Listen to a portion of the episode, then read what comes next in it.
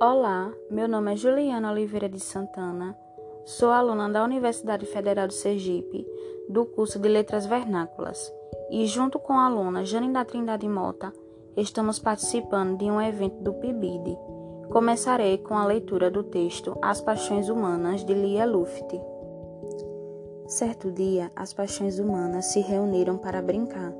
Depois que o tédio bocejou três vezes porque a indecisão não chegava a conclusão nenhuma e a desconfiança estava tomando conta de todos. A loucura propôs que brincassem de esconde-esconde. A curiosidade quis saber todos os detalhes do jogo.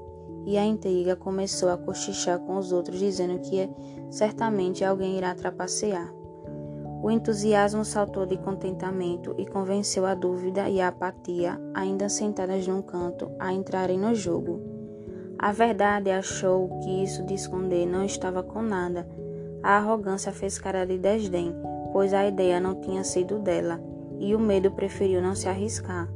Ah, gente, vamos deixar tudo como está, e como sempre perdeu a oportunidade de ser feliz.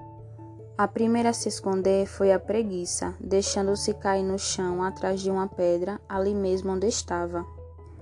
O otimismo montou um arco-íris e a inveja se ocultou com a hipocrisia que sorrindo fingidamente atrás de uma árvore estava odiando tudo aquilo. A generosidade quase não conseguia se ocultar, porque era grande e ainda tinha que se abrigar meio mundo. A timidez ficou paralisada, pois já estava mais do que escondida em si mesma.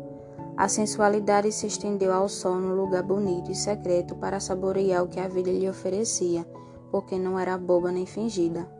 O egoísmo achou um lugar perfeito onde não cabia ninguém mais a mentira convidou a inocência para mergulharem no fundo do oceano, onde a inocente acabou afogada. A paixão meteu-se na cratera de um vulcão ativo e o esquecimento já nem sabia o que estava fazendo ali.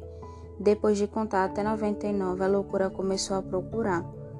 Achou um, achou outro, mas ao remexer um arbusto espesso, ouviu um gemido. Era o amor, com olhos furados pelos espinhos.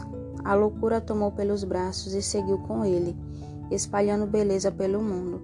Desde então, o amor é cego e a loucura o acompanha. Juntos fazem a vida valer a pena.